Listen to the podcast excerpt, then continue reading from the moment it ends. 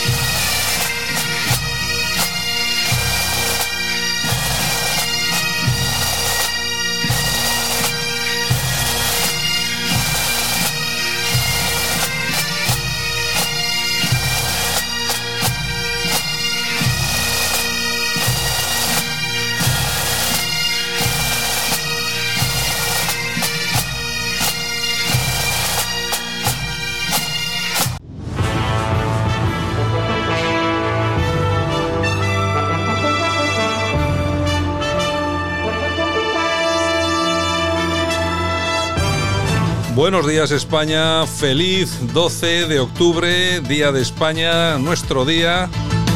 Y por supuesto nosotros haciendo programa en este día tan especial. No podíamos más que comenzar con el himno de España en un día tan especial para todos nosotros, por lo menos mientras sigamos estando y siendo parte de una nación que aún se sigue llamando España, aunque algunos parece que quieren que la cosa no siga por ahí. Lo dicho, viva España y felicidades a todos.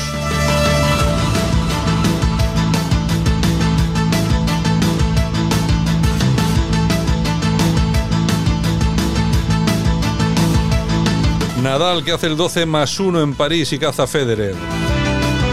Convirtiéndose yo creo que de hecho en el mejor tenista de la historia. Navarra limita las reuniones públicas y privadas a seis personas y cerrará todos los locales a las 10 de la noche. Cataluña avisa de nuevas medidas esta semana. Lo estamos estudiando todo. Hoy mismo los Reyes presiden eh, un 12 de octubre que está lógicamente marcado por la pandemia. Hacienda retrasa la reforma fiscal al fin de la pandemia y por el momento prevé solo ajustes. Lastra justifica la actuación del gobierno en Madrid por la inactividad de Ayuso y Casado. Eligieron no hacer nada. Siempre con lo mismo, Casado recuerda a Sánchez que lleva seis meses ofreciendo un plan B al ruinoso estado de alarma. Aparecen pintadas en la entrada de la vivienda de la ministra de Educación en Guecho, en Vizcaya, pidiendo su dimisión.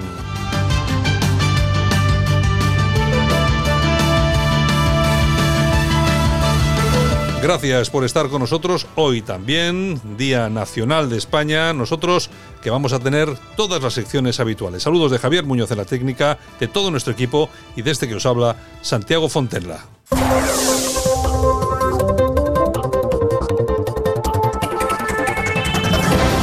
Y nosotros que ya tenemos aquí a nuestro primero de la mañana, el politólogo Francisco Gómez. Don Francisco, buenos días.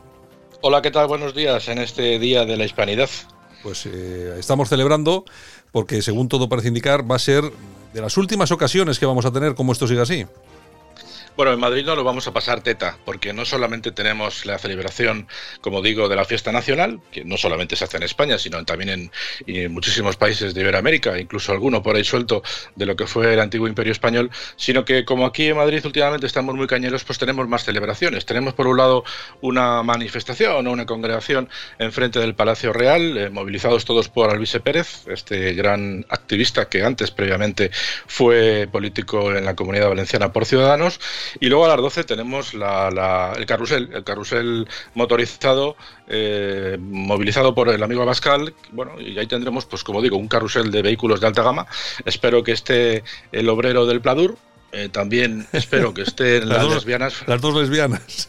Claro, las dos lesbianas fachas. También espero que no se lo pierda el socialista facha cabreado, eh, los negros fachas eh, también de Vox y, por supuesto, el chino facha. Y luego, además, todo el resto de las personas que se quieran sumar.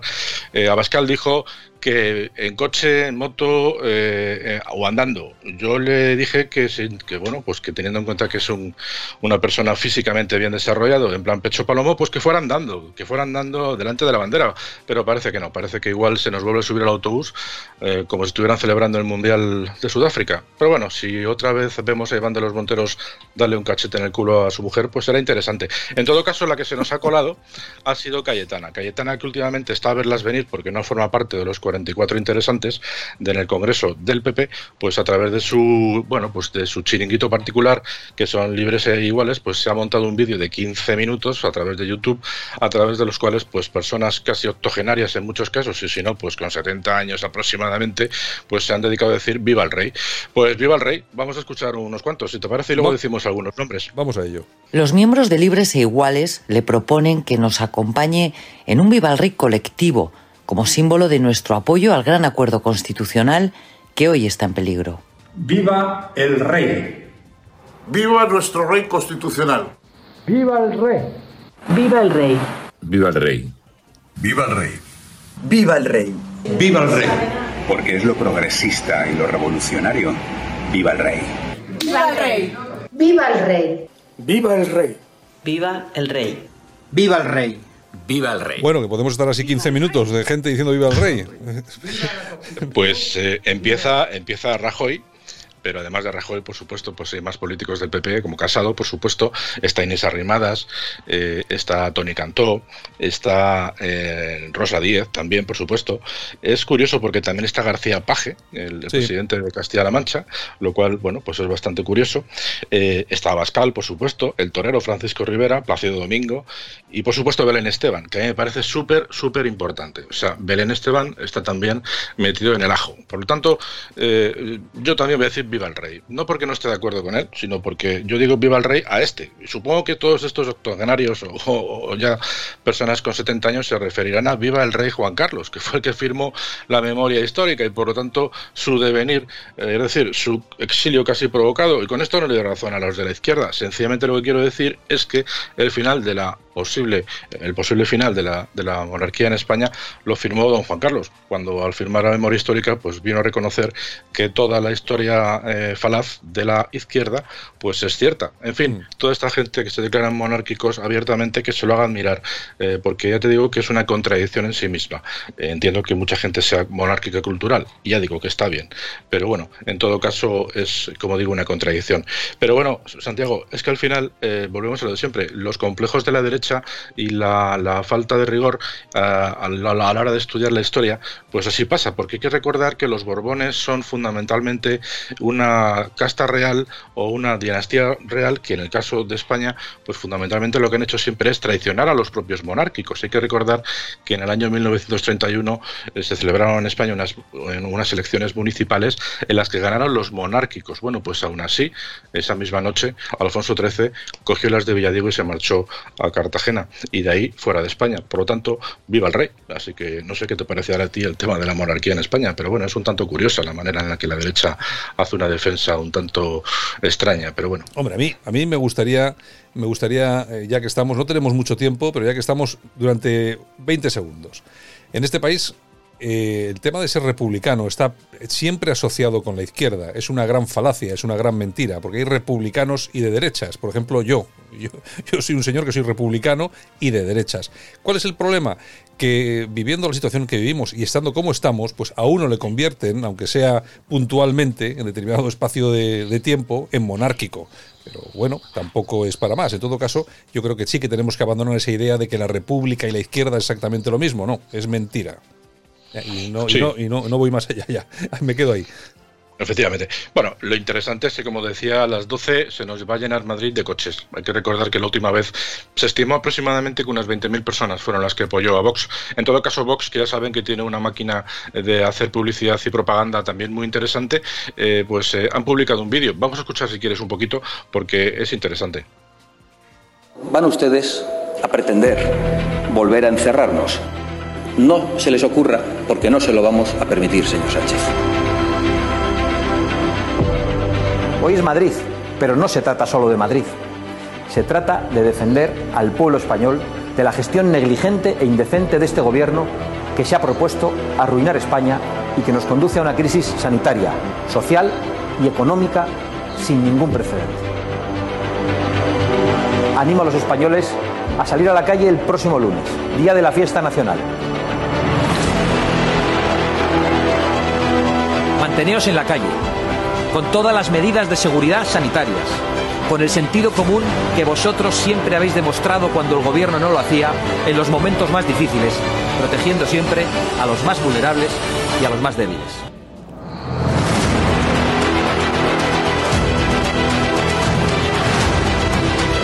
Bueno, y así continúa el, el vídeo que han publicado en redes sociales, Francisco. Sí, eh, yo te digo que últimamente Vox está bastante bien en cuanto a la manera de, bueno, pues de sacar adelante sus iniciativas, ¿no? Eh, bueno, pues eh, es interesante. Al final a mí me parece perfecto que parte de la derecha se eche a la calle para dejar claro que están absolutamente en contra de lo que está haciendo el gobierno socialcomunista que, que sufrimos actualmente. De hecho, de menos, como de costumbre, un acuerdo, pero es que realmente, pues una vez visto que mañana mismo, como he comentado antes, va a haber dos actos diferentes, uno de un tuitero y otro de un, de un presidente de un partido político, sinceramente, es que, mm, es que se me cae, se me caen los... Es, Francisco, es que, es, perdón por la expresión, es que es acojonante, porque es cierto, es que la gente siga a un tuitero, es que es acojonante.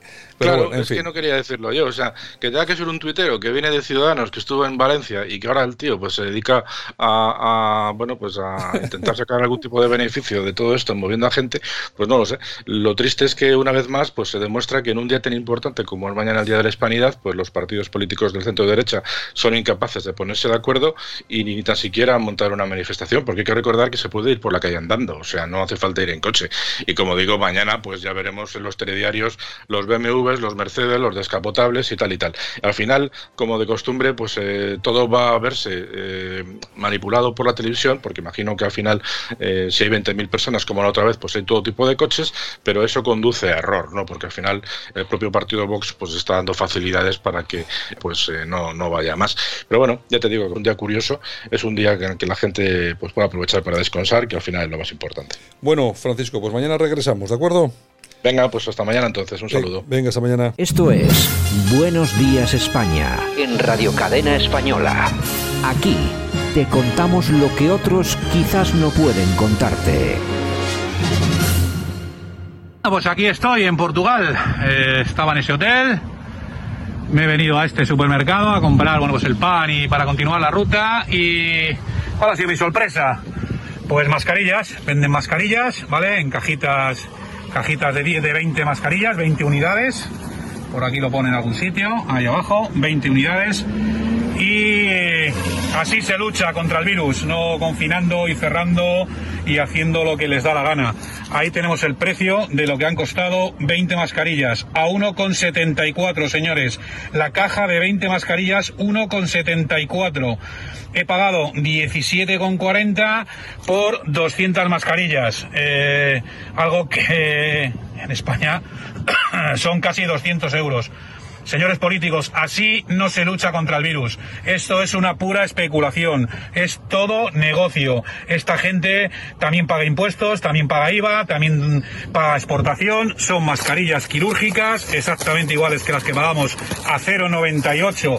Repito, a 0,98 allí en España por una sola mascarilla y aquí 1,74 y vienen 20 viene un paquete de 20 mascarillas. Así podemos ver, a lo mejor es ahí uno de los trucos, la diferencia de que Portugal esté bastante mejor que nosotros referente al virus. Eh, yo entiendo que esto es un gasto, pero que hay que asumirlo y sinceramente no creo que valga 1,98 como nos cobran allí en España. Eh, al final una familia que son dos hijos, el padre, la madre, cuatro personas y tienen que cambiarla cada cuatro o cinco horas esta mascarilla, estamos hablando de un precio allí en España de 8 o 10 euros diarios por 30 días, 300 euros. No hay ninguna economía, repito, no hay ninguna economía en España que se haga cargo de eso. A este precio, señores, usamos tres todos los días y seguro que controlamos el virus. Señores políticos, tomen por favor.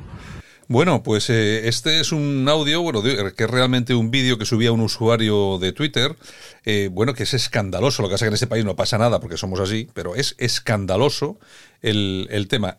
Este señor se va a Portugal, compra 17 mascarillas, 20 mascarillas en una caja que le cuestan 1,7. Claro, como son tan baratas, hmm. compra pues ya eh, mascarillas para todo el mes. Claro. Y compra 200. Lo compra, compra 200 por 17 euros. En España esa misma compra cuesta 200. O sea, claro. Es algo que venimos denunciando algunos desde hace meses, ¿eh? O sea, ¿quién se está forrando ¿Y, qué, familia aguanta este presupuesto? Claro, y qué familia aguanta gastar ese dinero. Pero es que es increíble. O sea, más claro, el agua. Aquí se están llevando el dinerito. Tú fíjate la diferencia que hay entre 17 euros y 200. ¿Dónde están los 283 euros restantes? A mí me gustaría saber quién se está haciendo millonario con todo esto. En fin, bueno. Buenos días, España. Ahora, en Buenos Días, España, revista de prensa, con Yolanda Couceiro Morín los principales titulares de la prensa en Internet, lo mejor de Twitter y la efemérides musical del día.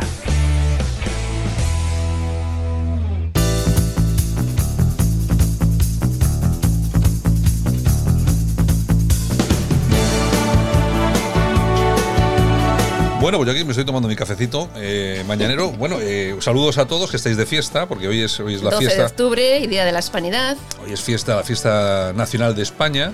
Y bueno, estáis todos de vacaciones porque hay que estar de vacaciones, que es fiesta. Pero nosotros no. Nosotros, aquí estamos a pie de cañón. ¿eh? Nosotros aquí estamos al pie Celebrando la victoria de Nadal. Sí, bueno, oye, fíjate, publicamos en Radio Cadena lo que, lo que ganaba ayer, económicamente me refiero, ¿eh?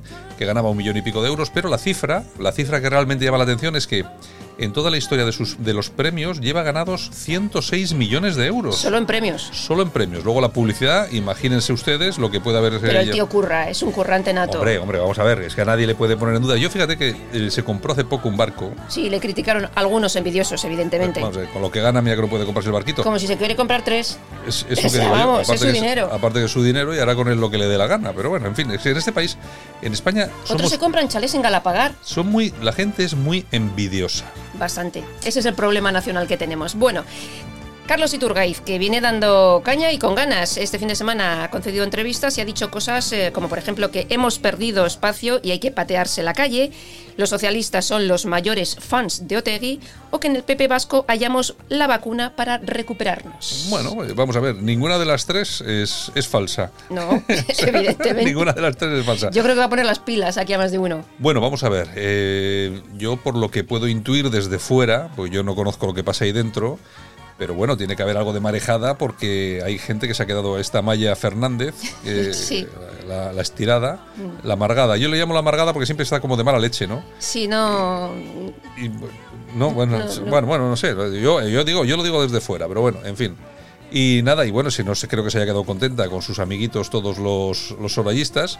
Y bueno, no sé, ya veremos a ver qué es pasa. Que en política hay que tener empatía, que se dice. Bueno, el confidencial. La clase media ha sido exprimida en muchos países como consecuencia de la globalización. Son palabras de Dani Roddy, catedrático de Política Económica Internacional en la Harvard Rennie School. Muy bien, pues O que, que tampoco nos descubre No nos nada. descubre América. Venga. En fin, el confidencial digital.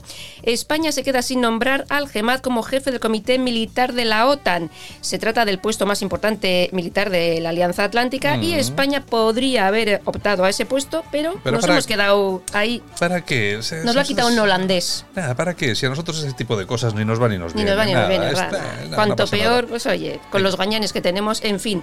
Y Doya Mendía del PSOE, vicelendacari, que dice que suena raro, después de tanto tiempo, el arresto de tres etarras vinculados a un zulo en Álava. Es que desde luego. Oye, hombre, ¿esa desde que es vicelendacari? hombre, y Oye, desde, es muy y desde amiga, que, ¿eh? y desde que come y cena con Otegui, pues claro, se la, algo se le habrá pegado. Señor, todo se pega menos la hermosura. Bueno, Irene Montero, otra. Puta, Ya te digo yo, vienes hoy cargadita de. Sí, sí, sí, sí. Esta monta un seminario sobre el machismo de los algoritmos. Asegura que tienen sesgo de género. Y el título es COVID y tecnología en clave de género.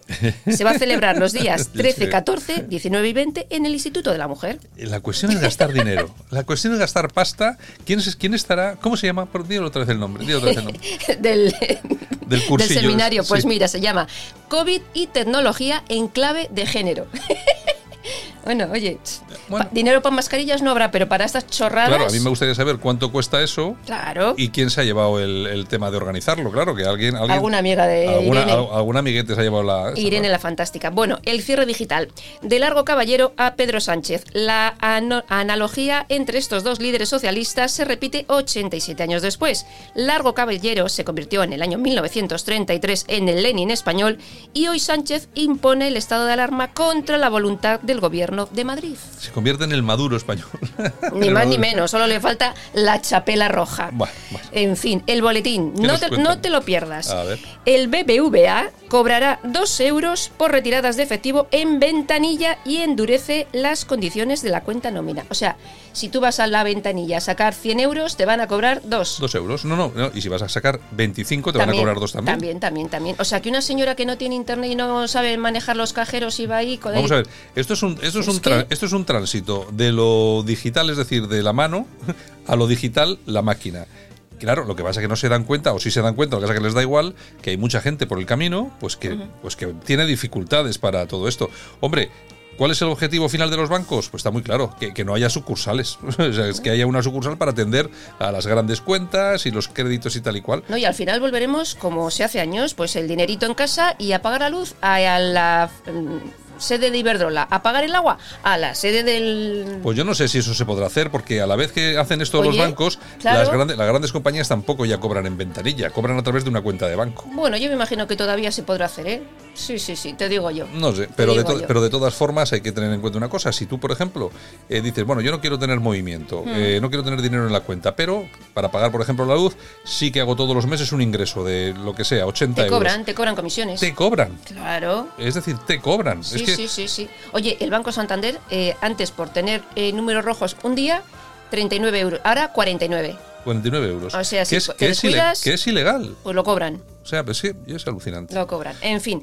Bueno, antes hablábamos de quién se hace millonarios con las mascarillas, ¿no? Pues Sí. mira, aquí tenemos a Peter Phillips, que es el nieto de la reina Isabel II de Inglaterra, que se está forrando gracias al COVID-19. ¿Y por qué? Pues porque ha creado una empresa de venta de test rápidos con resultados en 15 minutos. Está vendiendo Bueno, pero eso, al mundo mundial. Bueno, pero eso es razonable. Si el tío ha montado una empresa y resulta que tiene lo de los test a 15 minutos y no lo tiene nadie más, Pues se lo vende. Pues, pues claro, Pues se lo vende. me parece estupendo. Bueno, La Rioja que aumenta en positivos en COVID, Navarra también, Cataluña más, pero oye, no pasa nada, ¿eh? No les han cerrado, ¿no? No, no, no. Van a tomar medidas, que se autoconfinen. O sea, su responsabilidad, ¿eh? O sea, Yo le, le decía yo, eh, hablando y tal, oye, vamos a hacer programa el, el lunes, el día 12 de octubre, Mm. aunque sea, oye, lo hacemos porque hay que hacerlo y tal.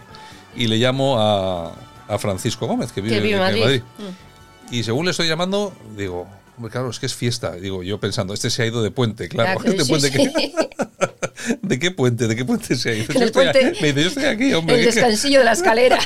Estamos aquí encerrados, hombre, no nos hemos ido a ningún sitio. Ay, señor. Bueno, seguimos. 20 minutos. Penélope Cruz y Alejandro Sanz que entran en campaña electoral en Estados Unidos. No te lo pierdas. Hombre, va Pa- Biden, lógico. Para evitar el voto nulo, dicen. Biden pues eh, ha recalcado la importancia del voto latino. y ahí ¿cómo- están estos dos. Pero ¿cómo pueden, cómo pueden, bueno, vamos a ver, a Penélope Cruz lo entiendo. O sea, porque no hay ni peor actriz ni tía más no, no quiero si gana Trump va a trabajar en Estados pero, Unidos mucho. pero Alejandro Sanz Mm. que es un tío que no es precisamente un tío de izquierdas. Ya, pues ahí está. O sea, que se preste a hacer campaña por un tío que se queda dormido Mm. en, en cualquier sitio, que no tiene nada que, que no tiene nada que ofrecer. Pues sí, ¿eh? Vale, está bien, oye, es que no te gusta Trump, ¿de acuerdo? Pues cállate. claro. Oye. Pero cállate, pero si encima no te metas a promocionar a un tío que es lo más nefasto que ha aparecido, pues vamos, por todo, por todo el orbe, el universo electoral americano. Yo estoy deseando que gane Trump porque vaya cuatro años que les espera. Bueno, no sé yo, no sé yo si ganará uno. Ya No es, es una campaña brutal contra él la que en, están haciendo. ¿eh? en todo caso, ya habéis visto que ya, ya ha matado al virus. Está más guapo que, oye.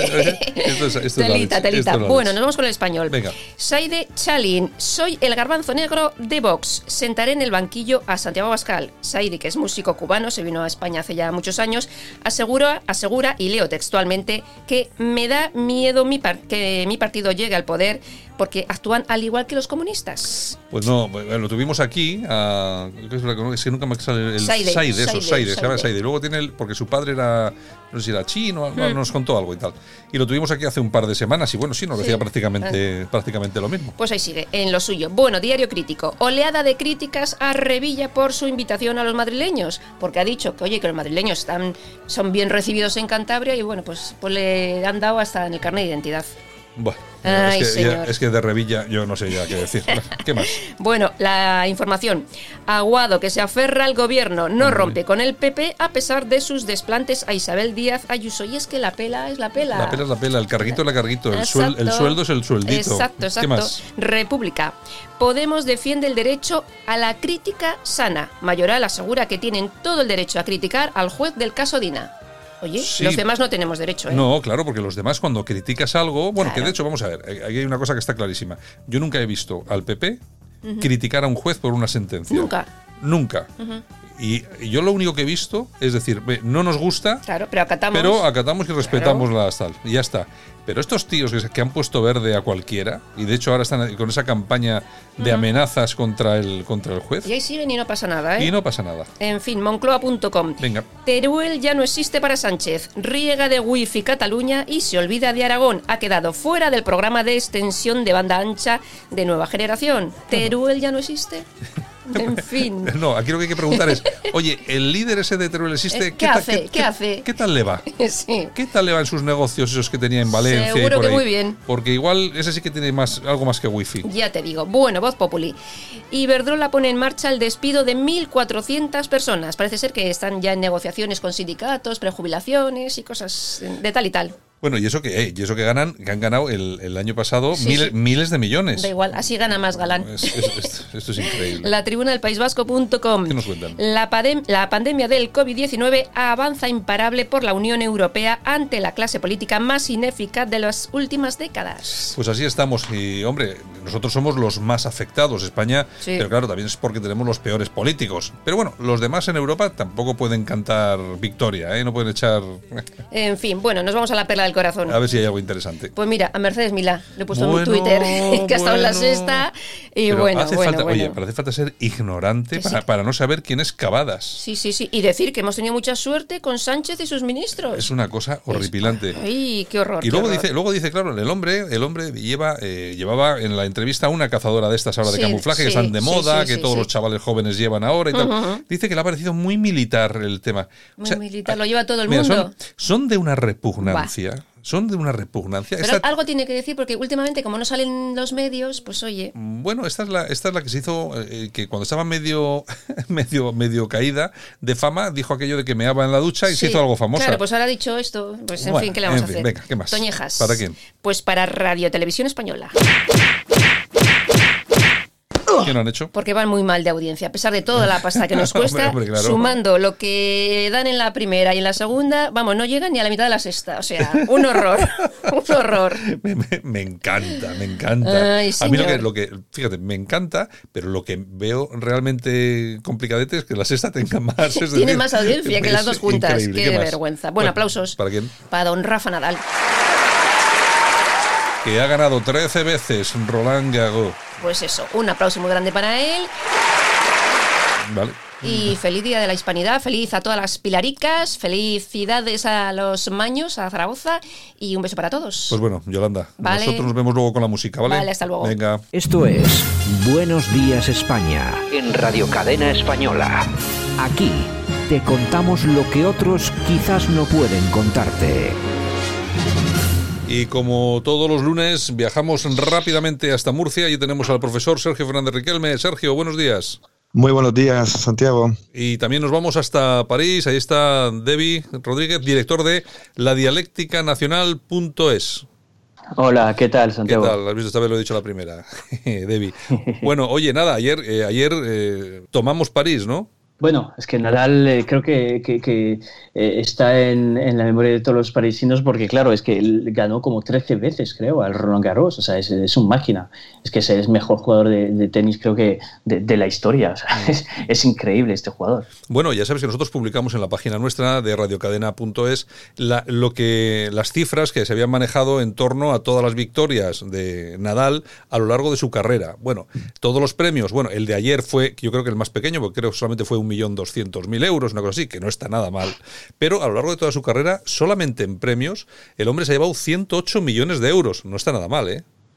Sí, está bastante bien, pero es un hombre muy humilde. O sea, Nadal creo que es, el, es la imagen del, del, de, un, tenista que eh, tiene mucho respeto a la gente. Se le vio en Mallorca ahí ayudando cuando hubo inundaciones. Eh, da mucho dinero también. Yo creo, además, durante el coronavirus también para ayudar a los restaurantes, creo. He visto pasar eso. O sea, creo que Nadal eh, es, es, un honor para, para, España tener un tenista tan, tan bueno, tan famoso y, y tan humilde. Yo creo, Sergio, creo que los deportistas españoles de élite a nivel internacional, yo creo que básicamente todos dan la talla, ¿no? Eh, hablo de, yo que sé, de Fernando, de Nadal, bueno, y de todos estos a nivel futbolístico también. Yo creo que dan todos la talla, ¿no? Sí, además son la verdadera marca, España. Son todos eh, personas muy normales, muy trabajadoras, muy competitivas y además llevan la bandera de España con orgullo por todo, por todo el mundo. Nadal, por ejemplo, que es eh, bilingüe, eh, es, siempre demuestra su amor a España incondicional en todas las celebraciones que hace. ¿no? Yo creo que son buenos referentes para los jóvenes y, es un orgullo decirlo porque hoy en día mm, andamos bastante escasos de ellos. Eh, Sergio, precisamente estar orgullosos de España y estamos en 12 de, hoy es 12 de octubre, es una fecha muy significativa. Mm, es Día de la Hispanidad. A lo largo del tiempo pues ha cambiado el nombre, quizá yo creo que hasta el concepto también, ¿no? Es diferente el que se tenía antes al que se tiene ahora. Sí, porque desde América Latina y tanto también desde España se ha intentado pues eh, dejar en un segundo plano esta celebración pero es un concepto, un ideal, una realidad que pese a la propaganda de ciertos grupos liberales y progresistas sigue siendo vigente. Eh, surgió a principios del siglo XX de la mano del sacerdote eh, Vizcarra, luego nuestro gran Ramiro de Maeztu pues la, sistematizó en ese maravilloso libro Defensa de la Hispanidad. Y durante mucho tiempo fue una fiesta con cierta enjundia tanto en España como en América, pero en los últimos años se ha vaciado mucho eh, pero creo que es necesaria eh, más que nunca eh, recuperarla, difundirla eh, no solo como un ejemplo de lo que podemos hacer los españoles juntos, ¿no? Españoles de diversa región, de diversa lengua, de diversa eh, regambre, sino que incluso eh, nos debe servir como acicate para volver a centrar nuestros ojos geopolíticos en el continente hermano, donde creo que España como nación ha dado sus mejores frutos en, en América. la hispanidad creo que está más viva que nunca. Además, creo que pese a toda la propaganda, muchas personas creen en ella. Hace muy poquito salieron encuestas en, en, Galicia y en el País Vasco sobre la identidad y como la mayoría de esa población, eh, independientemente de si es más por cuestiones económicas o, o de vecindad, eh, defiende la unidad de España, no, no se plantea la independencia de España e incluso en América Latina, pese a los esfuerzos sistemáticos de parte de la izquierda de acabar con estatuas o de insultar continuamente nuestro legado, creo que el común de los mortales de esa zona eh, valora porque por la oportunidad que es eh, de una cultura común pero también porque somos su puerta a Europa, a la Europa más civilizada. Eh, Debbie, se ha intentado desprestigiar, bueno, desde, sobre todo desde la izquierda. Eh, la izquierda en Hispanoamérica, lógicamente, está controlada, controlada desde el Foro Sao Paulo, lógicamente, imagínate todo lo que hay ahí, pero también España. En España se ha intentado desprestigiar esta fecha, ¿no? Que tiene que ser un orgullo para todos nosotros. Bueno, porque la izquierda, como el capitalismo liberal, lo que quiere es destruir las naciones, básicamente. Entonces, claro, lo que pueden hacer es atacarse a los símbolos eh, que tenemos en común los españoles, incluso con los latinoamericanos, eh, y, entonces, bueno, lo hacen eh, con, mucha fuerza. Bueno, el último ejemplo es, el, famoso Andrés Manuel López Obrador, el presidente de México que lleva un nombre más español que el mío, ¿no? Eh, y, que me dice a mí que le tengo que pedir perdón por la conquista cuando mis antepasados estaban trabajando la tierra de Castilla. Eh, seguramente los suyos fueron los conquistadores que eh, supuestamente han matado, han violado, han atacado a, las poblaciones locales, ¿no? cuando en realidad no fue así. Entonces, claro, la izquierda está con su papel, que es siempre atacarse a las naciones. dicho esto, tenemos un problema en España, creo que es eh, la falta de respeto hacia, hacia América Latina. Eh, respetar, por ejemplo, las soberanías nacionales, que estamos siempre interviniendo, eh, como los americanos, al fin y al cabo, eh, en contra de las naciones suramericanas y a ver si les tenemos un poco más de respeto y respetemos sus convicciones políticas. Que sea un gobierno de izquierdas, de derecha en un país latinoamericano, no es nuestro asunto. Nuestro asunto es, nuestro trabajo es seguir manteniendo lazos con estos países a pesar de sus regímenes políticos. Hombre, lo que pasa es que si esos regímenes políticos financian partidos que vienen a España a intentar subvertir el, orden, pues tampoco, tampoco es que haya eh, que respetarlos demasiado. Digo yo, eh, digo yo. Sergio, eh, de todas formas, aquí cuando hablamos de hispanidad, siempre nos ponen sobre la mesa asuntos relacionados con la famosa leyenda negra. no sé, ¿qué hay de todo eso? ¿Qué hay de verdad? ¿Qué hay de mentira? Hombre, está muy claro que pues hombre, estamos, no, se pueden, no se puede aplicar la perspectiva del día de hoy a, de hace 500 años. Eran otros tiempos, hacían las cosas de otras formas. Eh, lógicamente sí es verdad que los que fueron ahí fueron conquistadores, pero bueno, pero fueron 100 tíos. Es decir, tampoco eran, iban en tres barquitos y tampoco creo que les, les diera mucho para, para acabar con todos los indígenas de la zona. Lo que sí es cierto y, lo que sí parece ser es que los propios indígenas que estaban subyugados eh, frente a otros que los ofrecían como incluso sacrificios humanos y tal y cual, se unieron rápidamente a los españoles para que les liberaran de aquella, de aquella tortura. Pero bueno, de todas formas, después se ha ido alimentando lo de la famosa leyenda negra, imagino que como siempre, nos llega desde, desde Londres, eh, etcétera, etcétera. Y no hemos sido capaces de superar eso. Sí, porque es la fake news que más ha afectado a España durante muchos siglos. España fue gran potencia, la monarquía hispánica, que llevó eh, la cristiandad y la civilización a América Latina y a otras partes del mundo. Y eso, como bien ha señalado en tu análisis, eh, eh, hizo que las potencias, sobre todo protestantes, lanzaran una campaña de desprestigio brutal contra la monarquía hispánica, que al final se consumó finalmente en la paz de Westfalia, que fue el inicio del fin de la monarquía hispánica pero la leyenda ha seguido, ha seguido vigente eh, y es lo más triste que muchos españoles y muchos latinoamericanos o hispanoamericanos la hayan adoptado como algo propio y lo hacen fundamentalmente por lo por, esa, ese debate identitario que, nunca que no acaba nunca eh, anti, anticolonial. Eh, vemos continuamente que hay partidos políticos que no saben ofrecer otra cosa a sus ciudadanos más que esa memoria histórica anticolonial totalmente falsa, porque tú lo has señalado muy bien. España o los eh, las antiguas eh, coronas españolas que llegaron a, América eh, no combatían contra pueblos virginales, sino civilizaciones que utilizaban la esclavitud y la violencia como un medio de, dominación. Y esa es, siguiendo pues, a polemólogos tan famosos como Boful y, compañía, demuestra que el conflicto y la guerra y la dominación son parte de nuestra historia y nosotros no vamos como nación a pedir cuentas de lo que hicieron romanos, visigodos o quien sea, o franceses en la guerra de independencia eh, por, sus invasiones o por sus colonizaciones. Es decir, son debates falsos, fake news, ahora y siempre, por eso se pueden comparar básicamente, pero que por desgracia aún siguen presentes en la memoria y en la educación de generaciones tanto en España como en América. Y por tanto, la tarea pendiente del patriotismo social, y creo que de cualquier gobierno medio decente en España, es por una vez eh, limpiar los libros de historia de todas esas mentiras que lo único que hacen es eh, denigrar la imagen de España en el exterior y volver a enfrentarnos los unos a los otros.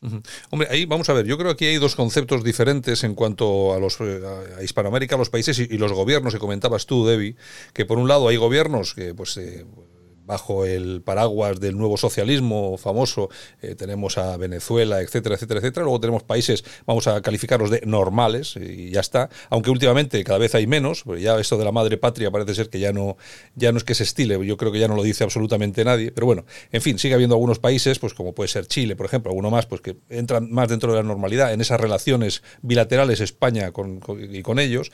Pero luego tenemos a otros países, como por ejemplo este caso de Venezuela y otros, que están utilizando la famosa leyenda negra actualizada al día de hoy para ir contra no ya los intereses de España, sino eh, contra la esencia, la esencia misma de España y de lo que y de lo que hizo eh, a partir de aquel 12 de octubre, ¿no? Sí, resulta muy curioso porque, claro, esa leyenda negra, como bien lo explicaste, que, viene de Gran Bretaña y de, y de Holanda, o sea, de, los países eh, eh, protestantes, ¿no? Eh, esos mismos países son los mismos que se hicieron con las materias primas, con las infraestructuras de esos países latinoamericanos.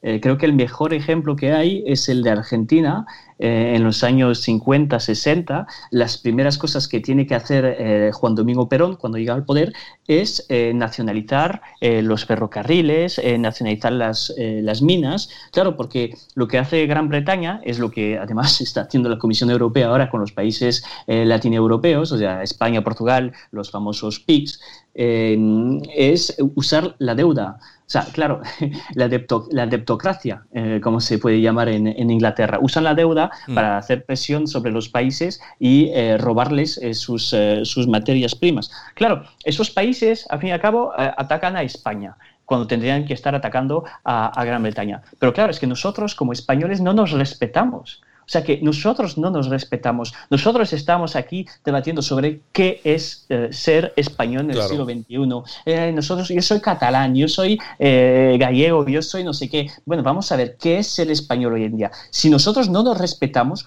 ¿cómo nos van a respetar los demás? O sea, no les puede pedir a la gente decir, respétame cuando tú en tu propia casa no estás en capacidad de poner un poco de orden. Hombre, me, parece, me parece que hay así lado, así lado fino. Eh, de todas formas, eh, Sergio, efectivamente, ¿cómo vamos a ir a vender lecciones de nada cuando hoy, en el año 2020, no tenemos muy claro, o por lo menos la mayoría de gente de este país no tiene muy claro qué es España? cómo se va a articular en, los próximos eh, en los próximos años si va vamos a va a ser eh, una España tal cual la conocemos hoy o va a ser diferente porque algunas de sus partes ya no van a estar. Es decir, si nosotros mismos estamos en crisis de identidad, eh, tampoco podemos pretender que en Hispanoamérica, después de tanto recorrido juntos, pues tampoco nos tengan demasiado en cuenta ahora, ¿no? Sí, eh, debía dado en la clave. Si nosotros no sabemos definir claramente una identidad española tanto pasada como futura, pues, y por supuesto presente, eh, no vamos a ningún sitio. Pero yo creo y, apuesto a que, a que la hispanidad es un concepto todavía vigente y lo demuestran las encuestas y sobre todo la gente normal. Eh, la gente normal, creo, en su foro interno, más allá de grupos o pueblos muy cerrados en comarcas muy tal, yo creo que eh, no tiene problema con ser español y combinarlo con otras identidades. Y en América Latina, los inmigrantes que llegan o en las conferencias que se dan ahí en esos países, yo creo que ese problema no está ni, a, ni en la ni en los círculos mayoritarios. Es siempre la política partitocrática la que crea problemas donde no los hay. Yo creo que los españoles de a pie eh, de diferentes regiones, incluso las más marcadas identitariamente, creo que no tienen ese debate tan fuerte que utiliza la partitocracia como siempre para ¿no? dividir y vencerás, ¿no? Eh, y pasar a América Latina. Los gobiernos más radicales son los que utilizan esos temas identitarios de manera más profunda para dividir a la población, para crear eh, esa, esa distinción entre los míos y los otros. Por tanto, yo creo que al final la cabra tira al monte y la, identidad más normal es la que finalmente se impone. Lo hablamos hace unos días en Cataluña o en otras partes de España que son bilingües, el idioma castellano-español es por desgracia o no, el, idioma que se impone naturalmente en la población como lengua vehicular, no porque sea mejor o peor que otros idiomas, sino porque la realidad de la calle hace que esa, eh, esa, esa, clave identitaria a nivel lingüístico eh, siga su curso. Por tanto, eh, menos partitocracia y más escuchar a la población. Y por tanto, este, este 12 de octubre tiene que ser una fiesta para la gente normal, de la gente normal, buscando, ojalá lo consigamos en España, una identidad española normal. De todas formas, Debbie, mm, ese, ese odio que se destila desde algunos gobiernos de algunos países muy concretos hispanoamericanos, eh, ¿a qué se debe? Vamos a ver, porque eh, uno puede decir, hombre, es que estos señores están denunciando una serie de hechos que ocurrieron hace 500 años y bueno, pueden tener razón y tal y cual. Lo que pasa que, claro, eh, aquello traído a los tiempos actuales de la forma en la que se trae, que es utilizado básicamente en ataques políticos a la línea de flotación de, en este caso de, de España, yo creo que tienen eh, no sé, otras cualidades, que no es la mera crítica de lo que sucedió hace 500 años, sino que se está utilizando como una crítica política ahora, actual, hoy.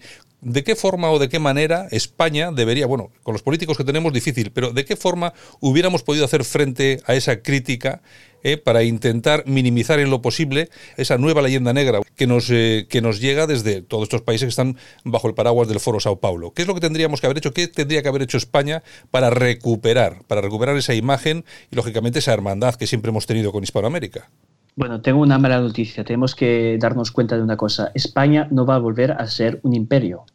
Eso la gente tiene que darse cuenta. No vamos a volver a ser un imperio, primero.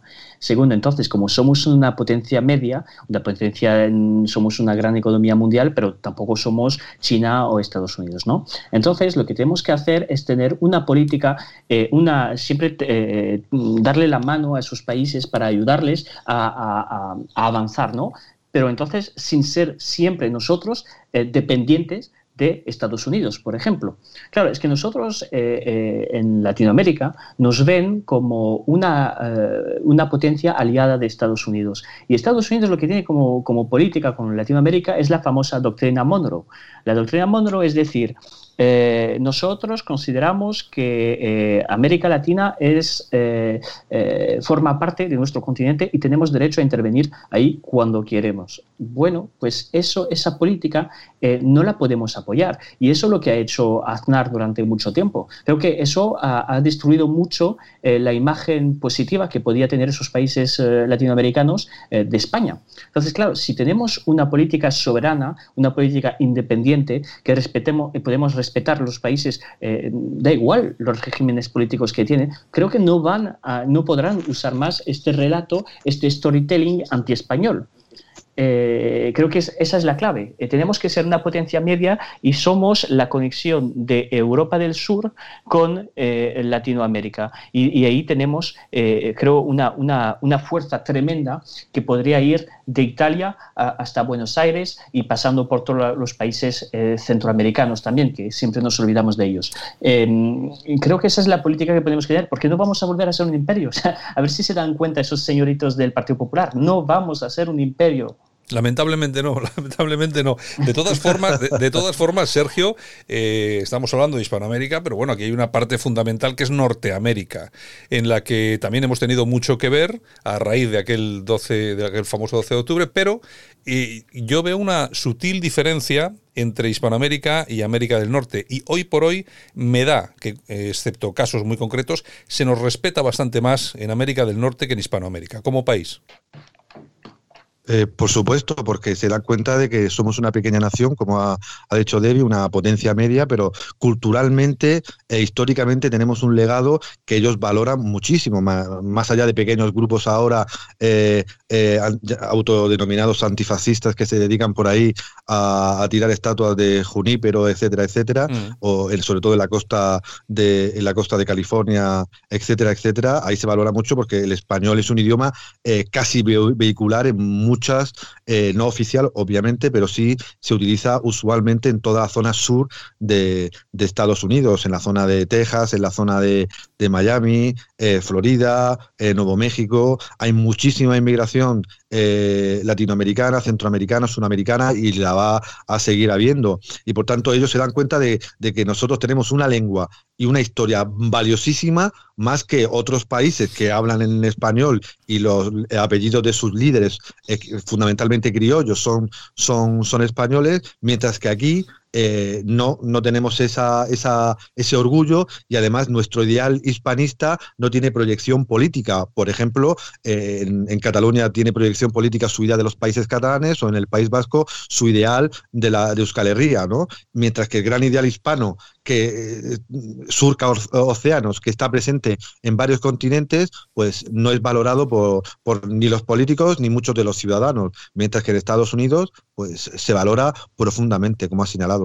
Mm, yo creo que aquí el problema que tenemos en cuanto a esto que comentas es lo que decía un conocido político de la República, ¿no? que la famosa unidad de destino, que creo que es lo que hace falta y no tenemos, por lo menos nosotros, pero por ejemplo en Cataluña o en el País Vasco, los partidos nacionalistas sí que han sabido aplicarlo a sus propias ideologías y han dado a sus votantes, por ejemplo, ese, ese, esos, esas autopistas, autovías ¿eh? ideológicas que han calado muy bien entre las personas porque les dan eso, una unidad de destino. Bueno, yo estoy de acuerdo contigo. Claro, es que la unidad de destino es lo más importante, pero para tener una unidad de destino hay que tener un proyecto político. Hay que tener un proyecto político. ¿Qué es ser español en el siglo XXI? ¿Qué? Comerse unas tapas, unas croquetas y, mirar el fútbol. Y ya, y los toros, mirar el fútbol. No, no, eso no es ser español. Claro, si el único proyecto político que te vende, eh, sea la izquierda, la derecha, el centro derecha, la extrema derecha, la extrema izquierda, el único proyecto que te vende es ser un consumidor más en el mundo mundo moderno, pues claro, no es un proyecto político. Entonces, claro, no te vas a añadir, no te vas a juntar a un proyecto que es un proyecto a nivel filosófico tan, tan, tan frágil, ¿no? Y claro, ahora vemos a esos jóvenes, eh, por ejemplo, en Francia o en, Alemania, que miran la televisión, ven los realistas y dices, eso es un proyecto político. Es lo peor que puede existir en el mundo, pero es un proyecto político y les interesa. Entonces, cogen el avión, se van a Turquía y entran en el, el Estado Islámico, ¿no? Eso es lo que ocurre. O sea, básicamente es eso. Hay proyectos políticos fuertes en el resto del mundo y nosotros estamos mirando eh, pasar el tren. O sea, es que realmente es increíble. O sea, y, ni partidos como Vox tienen un proyecto tan fuerte que pueda eh, eh, impulsar esa, esa unidad de destino. Respecto a, lo de Norteamérica, ¿no? Eh, creo que hay una cosa muy interesante. Eh, nosotros no vamos a ser un imperio, pero el imperio americano está cayendo. Y está cayendo porque eh, la inmigración latina, poco a poco, está acabando, con, gracias a la demografía, está acabando con esas élites protestantes, las mismas élites de, la leyenda negra, las que nos hicieron la guerra en el 1898 y, por culpa de, los, de las cuales hemos perdido a Cuba y a Filipinas, pues gracias a la inmigración latina, gracias a nuestros hermanos suramericanos, Estados Unidos está volviéndose eh, en un país eh, latinoamericano más. Y creo que es una muy buena noticia para nosotros. Bueno, yo creo que el, español creo que es la segunda lengua ya en Estados Unidos. Sí. Dentro de 20 años normalmente será la primera lengua. ¿En cuánto? ¿En cuánto? 20, 20, 30 años he visto hace poco. Sí, pero porque el, mundo está cambiando, eh, hay ese gran debate entre globalistas e identitarios y los identitarios eh, en todo el mundo tienen sus proyectos, sus misiones eh, colectivas que utilizan la historia como, como una herramienta para adoctrinar, para concienciar, para movilizar en el presente. Y lo tenemos en China con su gran concepto de de expansión, el, mundo ruso, el ruso, Ruski Mir, eh, el mundo, la zona árabe, eh, las potencias chiís. Eh, hay muchos modelos, incluso a pequeña escala, la gran Polonia, la gran Hungría, la gran Serbia, hay muchos modelos que seguir y España debe por fin dar uno a sus ciudadanos porque creo que muchas capas de la población están demandando esa España soberana del siglo XXI que sea capaz de combinar la protección del Estado con libertad económica, la pluralidad regional con una unidad que iguale a todos los ciudadanos en derechos, que proteja las fronteras pero que seleccione eh, una, una, migración eh, sana y, e integrable. Por tanto, yo creo que es hora de que, como hacemos desde aquí, pues eh, fomentar que este 12 de octubre no sea simplemente una fiesta simbólica presidida por el rey y con la legión y su cabra paseando por la castellana, sino que sea un, proyecto con contenidos que se lleve a la escuela, que se lleve a los medios de comunicación, aunque sea poco a poco, y que cale, si no en todos los partidos políticos, que parece imposible, sí en aquellos que eh, lo puedan recibir y lo puedan llevar a, la realidad. Para acabar con este tema, os voy a hacer eh, la misma pregunta a los dos. Eh, me respondéis lo que consideréis oportuno. Sergio, ¿qué es lo que lo más importante que nos ha dado Hispanoamérica a nosotros, a España, y qué es lo más importante que ha dado España a Hispanoamérica? Pues eh, América nos ha dado, aparte del tomate y productos eh, exóticos que no teníamos aquí y que ya son parte de nuestra dieta, pues nos ha dado la trascendencia en la historia. España sin América eh, no hubiera, creo, sido la potencia y tendría el impacto de su lengua por todo el mundo, mientras que nosotros hemos llevado a América Latina pues su progreso. el poco progreso que ahora se ve en muchos de esos países, directa o indirectamente, viene de España. Universidades, catedrales, ciudades de nueva planta, una lengua común y una civilización que superó a eh, eh, sociedades que estaban prácticamente en el neolítico. Por tanto, creo que el mestizaje entre América y España ha sido muy positivo y eso debe eh, ser asignatura obligatoria en las escuelas de nuestro país. Debbie, te pregunto lo mismo. ¿Qué es lo más importante que nos han dado, que nos ha dado Hispanoamérica a España y qué es lo más importante que España le ha dado a Hispanoamérica? Bueno, yo estoy totalmente de acuerdo con, Sergio. Creo que los dos puntos eh, que tengo son los mismos. Eh, Latinoamérica nos dio una misión histórica a nosotros españoles y, a los portugueses también. ¿eh? eh no nos olvidemos de, nuestros eh, queridos hermanos portugueses. Nos ha dado una, una, misión histórica, una misión histórica de eh, desarrollar y de, y de, crear una, una cultura española de los dos lados del, del, Océano Atlántico. Creo que es muy, muy importante. Además, es algo que hemos fracasado a nivel del Mediterráneo, porque no hemos sabido hacerlo a nivel de, de Magreb, por ejemplo. restaurar la, el imperio romano que podría haber sido la misión histórica también de, España eh, a este nivel. Entonces, bueno, por lo menos nos dio un, papel importante en la historia y creo que es, muy, es, un punto eh, central. Al contrario, o sea, ¿qué dio España a América Latina? Pues claro, el progreso. O sea, hay que saber una cosa, cuando, eh, cuando empieza el proceso de, de de, Latinoamérica, el norte de, América es muchísimo más pobre y está muchísimo menos desarrollado que el sur de, América. Eh, ahora nos referimos a nuestros queridos yanquis como eh, la luz en el cielo de Occidente, cuando de aquella no había nada, y, o sea, no había nada de nada y el progreso estaba en el sur. Entonces, claro, yo creo que ha dado, eh, España ha dado ese, progreso y, como dice Sergio, nosotros construimos universidades, eh, mientras que los anglosajones construían reservas eh, para los indígenas para matarlos poco a poco. Mm.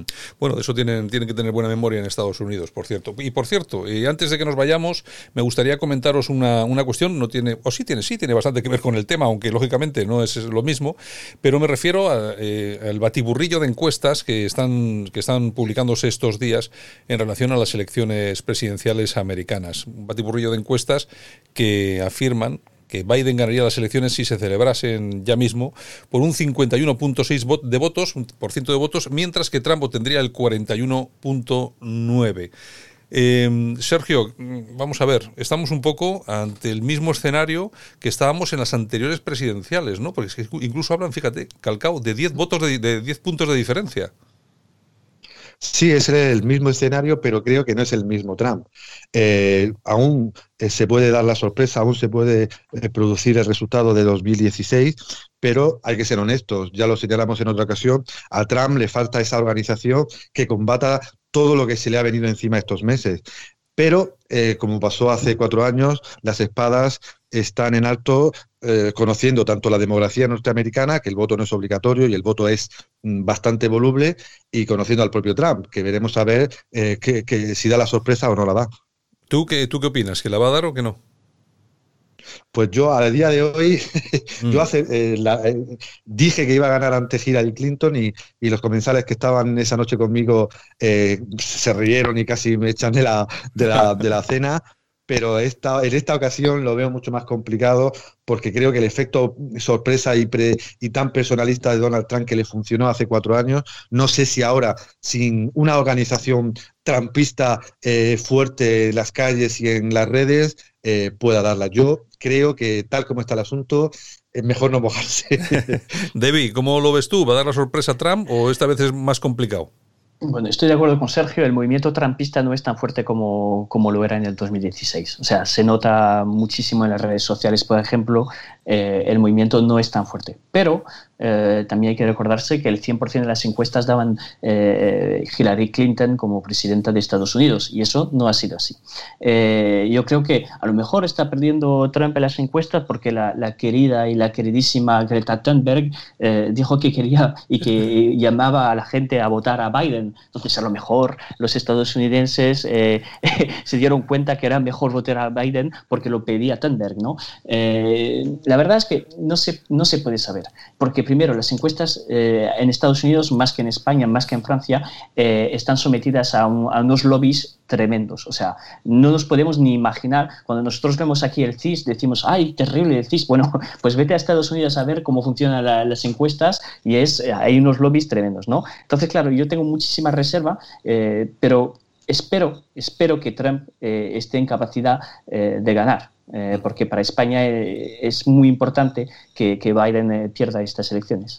Bueno, señores, pues muchas gracias. Sergio Fernández Riquelme, Murcia, Debbie Rodríguez en París. Un abrazo muy fuerte y hasta la semana que viene. Un abrazo, Santiago.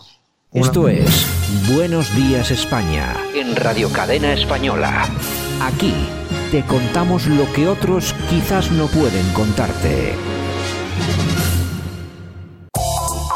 Siempre contigo. Radio Cadena.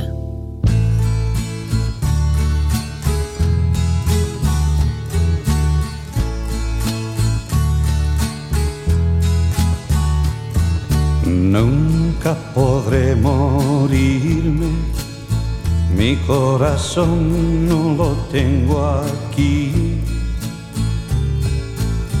Allí me está esperando me está guardando que vuelva allí.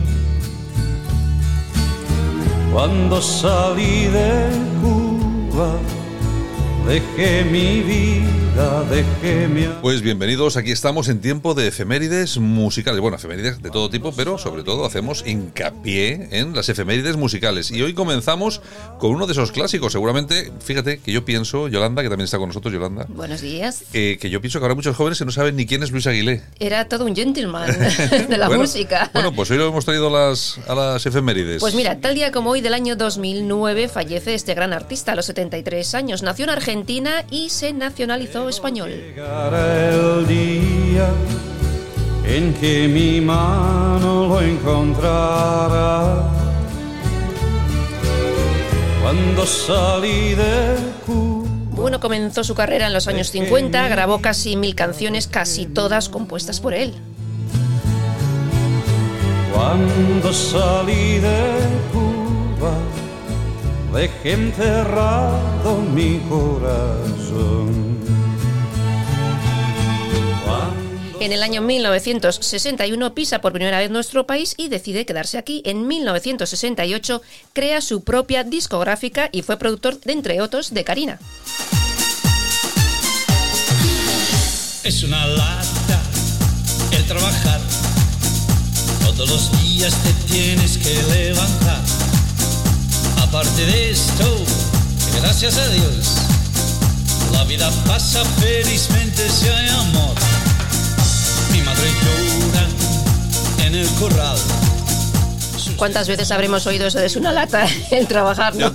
Ya, te digo, sobre todo hoy que es fiesta en toda España. Nosotros aquí estamos. Aquí currando, para que veáis. fiesta, día, día de la hispanidad, el día de España hoy. Felicidades a todos. Exactamente. Bueno, también eh, Luis Aguilé fue asesor musical del programa 1, 2, 3, Responda otra vez. Ha hecho, ha hecho musicales, ha hecho teatro. Aparte de esto, gracias a Dios, la vida pasa felizmente si hay amor. Bueno, hizo campaña también con el Partido Popular de Castellón y, lo crucificaron. ¿Cómo no? Hacer campaña para el Partido Popular. Oye, ¿por qué? Bueno, nada, no. nada. Todos, los cubanos, todos, los cubanos, que vienen se hacen, se, se hacen, rápidamente de derecha. Sí, sí, sí, sí. ¿Por qué será? Tengo una novia de lo mejor. Con mis ahorros se me ha ido a Nueva York. Aparte de esto, gracias a Dios, la vida pasa feliz. Bueno, y como te decía antes, falleció en su casa a causa de un cáncer con 73 años de edad. Todos los días te tienes que levantar. Aparte de esto, gracias a Dios, la vida pasa felizmente si hay amor. Si hay amor, si hay amor, si hay amor. Mucho, mucho, mucho amor.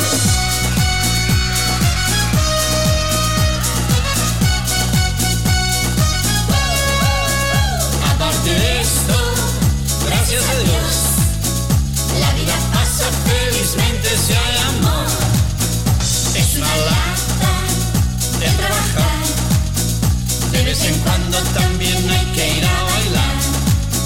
Si es con amigos, mucho mejor. La vida pasa felizmente si hay amor. Es una lata de trabajar. Todos los días te tienes que levantar. Aparte de esto, gracias a Dios,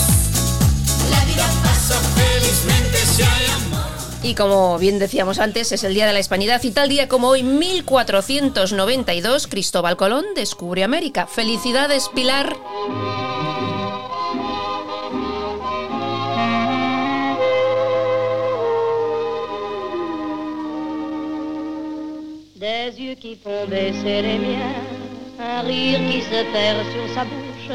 Voilà le portrait sans retouche. Tal día como hoy, también del año 1963, fallece una de las cantantes más célebres de Francia. Tenía 47 años y se llamaba Edith Piaf.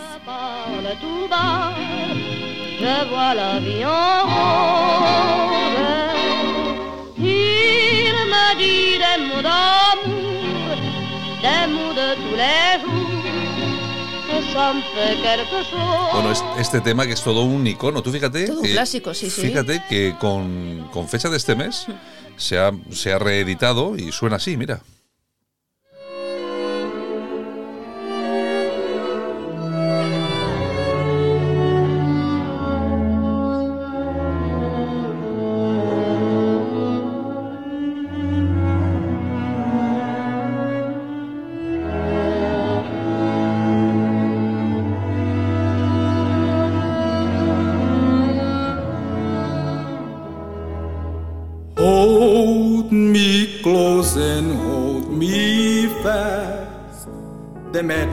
No hay más que versiones de este tema. Tú fíjate con, Hay los, con- múltiples con, el, con el tiempo que pasa. Bueno, este es un, ese es un tema de Luis Guglielmi, eh, que con la- también con la participación de bueno, la voz Dios. ese ahora se rescata. Esos duetos, así que, eso, se- sea de esos duetos. aunque estés fallecido, pues Eh, bueno. sí, te, sa- te sacan y tal. Oye, el más, yo fíjate que esos duetos, yo creo que el más, no sé, el más importante que se ha hecho nunca es el de. Eh, bueno, ahora ya se me ha ido. Es que estoy, estoy, ma- estoy mayor. bueno, se han hecho muchos, ¿eh? Se han hecho muchos. Sí, hombre. es que- Incluso con Elvis. Fíjate yo que que sigue vivo. Nada, oye, que no, no me acuerdo. Bueno, pues cuando te acuerdes me lo Lo recuerdas. tenía ahora mismo, lo tenía ahora mismo y se me ha ido. Y Mira, hay una cosa que se llama boli y papel que se escribe en ese momento para que no se te olvide. Bueno, ¿qué tenemos? Bueno, en el año 1948, en una gran gira triunfal eh, por Nueva York, Edith Piaf conoce al gran amor de su vida, un boxeador francés de origen argelino llamado Marcel Cerdan, que fue campeón del mundo, pero en 1949 muere en un accidente de aviación y bueno, eh, queda hecha polvo. La pobre. Exactamente. La vie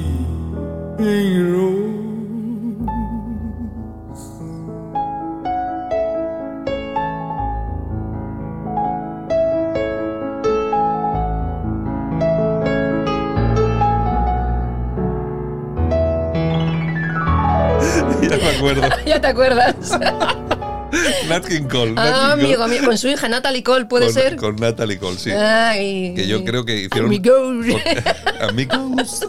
Porque hicieron, hizo eh, un. Yo creo que fue su hija, ¿no? Que hizo Sí, un, Natalie un- Cole. un disco, un disco de, de duetos. Ujú. Y la verdad es que fue impresionante. Impresionante. Bueno, ya lo hemos descubierto, por Bueno, fin, por fin. Ya te digo, ya te digo. Bueno, bueno, bueno.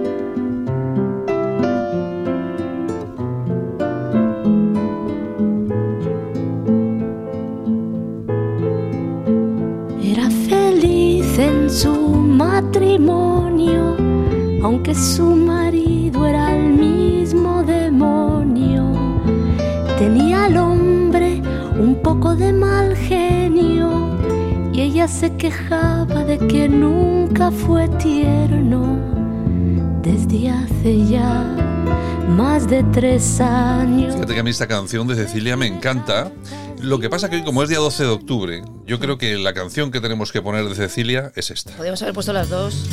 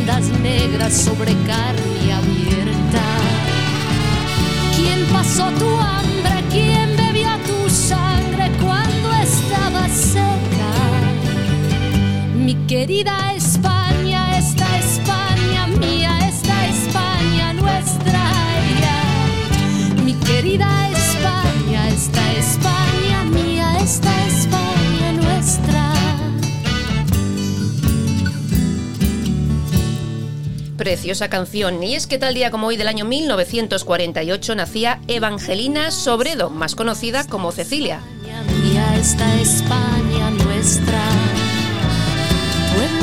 Y pertenece a ese famoso club de los 27, ya que murió a los 27 años de edad en un accidente de tráfico hace 44 años.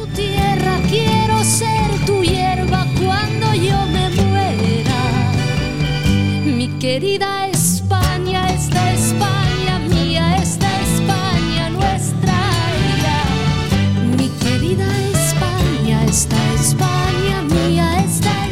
Y bueno, nos dejó éxitos como un ramito de violetas, mi querida España que sonaba ahora mismo, Dama Dama, infinidad de éxitos.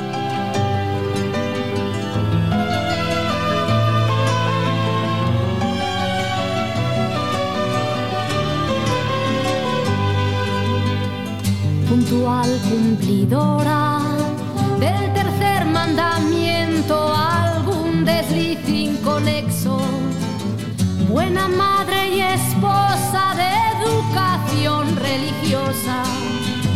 Y si no fuera por miedo, sería la novia en la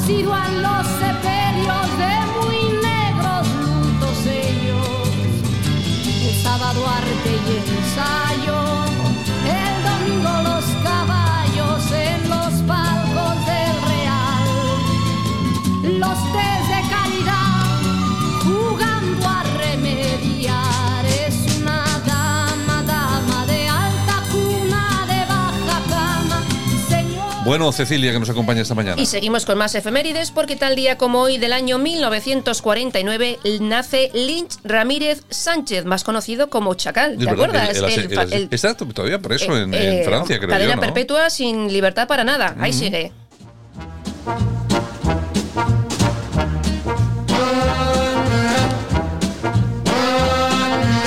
Otro de los grandes que nos acompaña hoy en las efemérides musicales es Ray Conniff. Y es que tal día como hoy del año 2002 fallecía a los 85 años.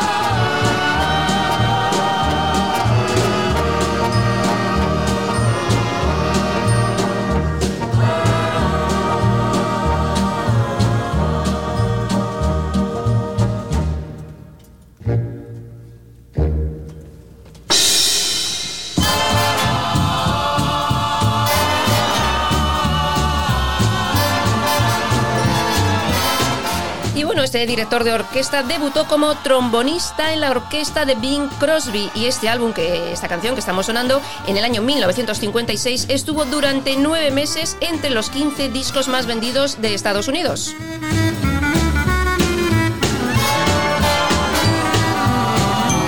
Y hay que recordar también que vendió 100 millones de discos.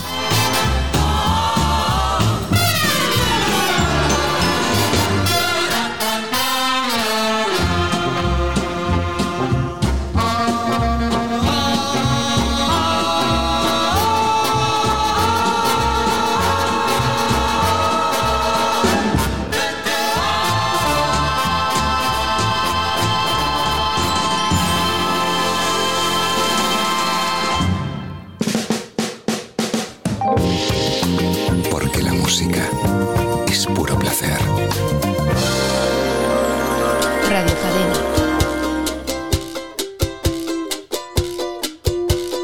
Eso que tú me das es mucho más de lo que pido. Y tenemos, como no, a Pau Donés, porque tal día como hoy del año 1966 nacía en Huesca.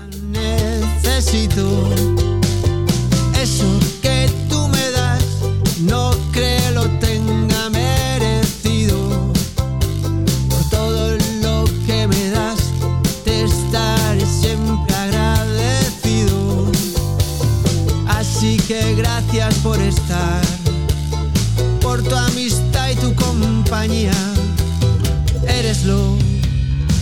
mejor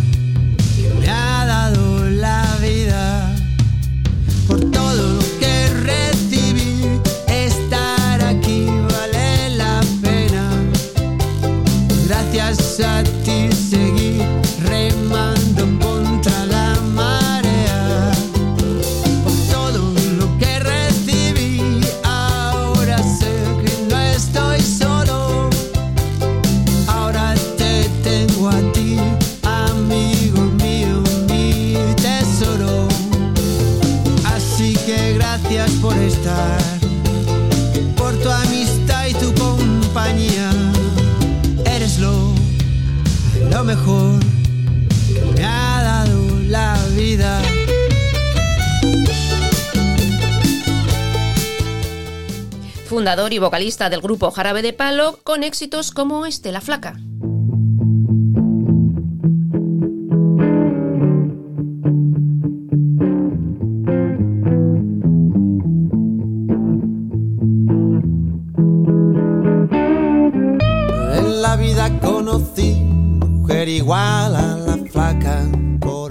Bueno, y Pau Donés eh, nos abandonaba tal día 9 de junio a los 53 años, eh, bueno, luchando contra el cáncer durante más de 5. salsa y en la cara dos soles que sin palabras hablan. Que sin palabras hablan. La placa duerme de día, dice que así el hambre engaña baja a bailar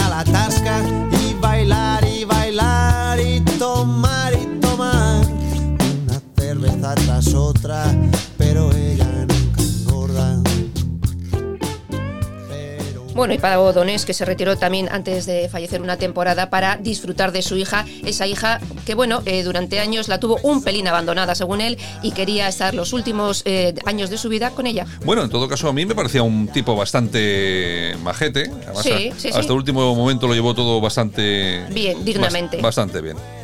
por un beso de ella, aunque solo uno fuera, aunque solo uno fuera.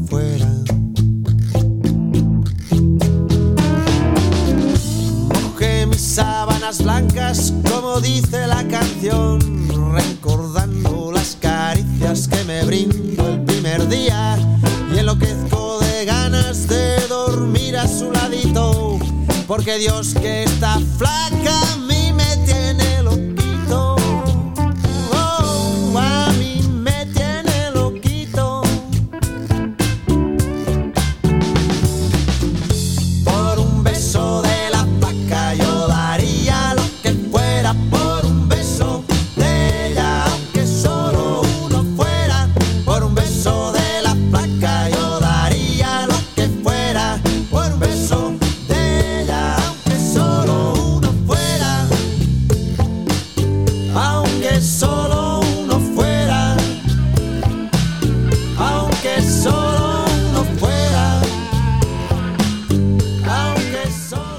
día como hoy del año 1870 fallece Robert Edward Lee, más conocido como el general Lee, militar estadounidense.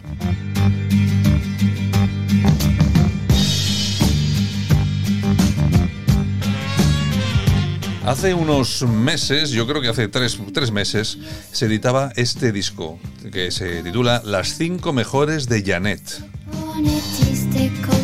Un disco que trae ¿Por qué te vas? que es esta, Soy rebelde, Palabras promesas, Estoy triste y Cállate niña. Siguen vendiendo discos, yo es que alucino, ¿eh? Y, y además hoy está de cumpleaños, porque cumple nada más y nada menos que 69.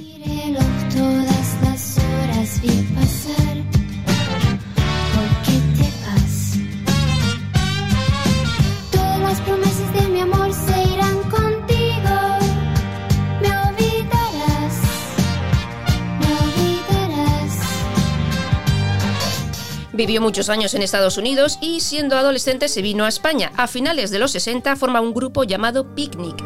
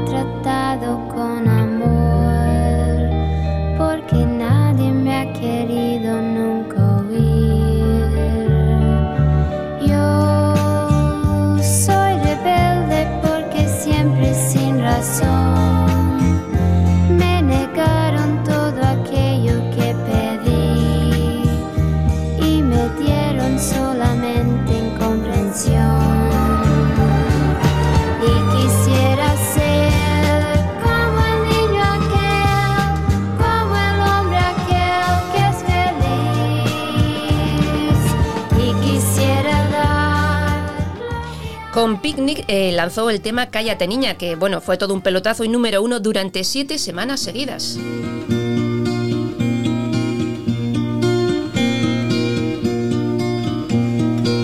Cállate niña, no llores más.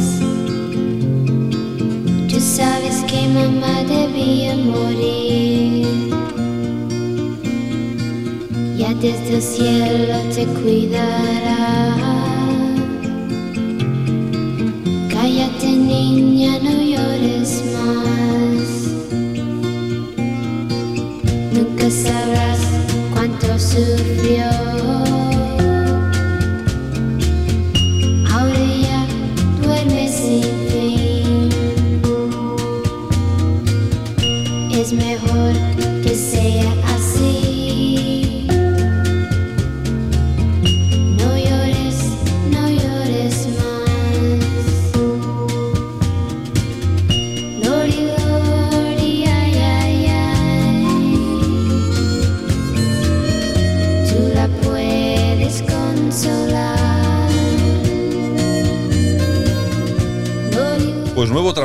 Janet en el mercado con sus cinco mejores canciones, ni más ni menos, ¿eh? Así que bueno, seguramente que venderá cositas, ¿eh? Seguro, seguro, porque todavía sigue actuando por ahí, ¿eh? Bueno, así sigue haciendo bolos. Claro que sí. Además que se han juntado unos cuantos, ¿no? Con- Sí, sí, sí, Tony, Lorenzo, Sí. eh, Miki, Lorenzo Santamaría. Sí, todos To- estos. Bueno, ahí, sí. ahí siguen con sus cosas.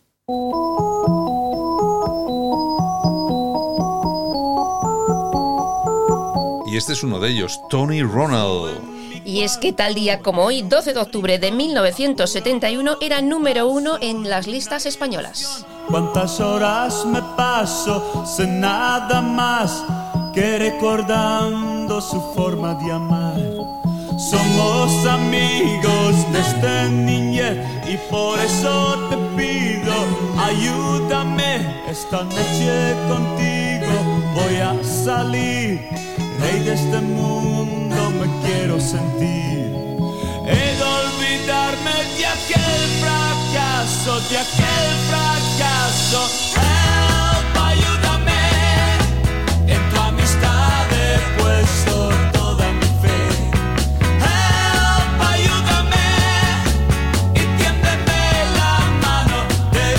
Quién no ha bailado esto? Bueno, tú no, porque tú no bailas. Pero vamos, en este país yo creo que casi todo el mundo ha bailado a ritmo de Tony Ronald, cantante, productor musical, famoso en los años 60-70. Falleció en 2013 con 71 años. Y bueno, en los últimos años, como bien decíamos antes con Janet, formaban grupo Miki, Lorenzo Santamaría y Janet. mi amor, yo que tanto la quise y se burló, ya pasé días tristes, ahora cambié, Somos amigos desde niñez y por eso te pido, ayúdame esta noche contigo, voy a salir, rey de este mundo me quiero sentir. De olvidarme de aquel fracaso, de aquel fracaso.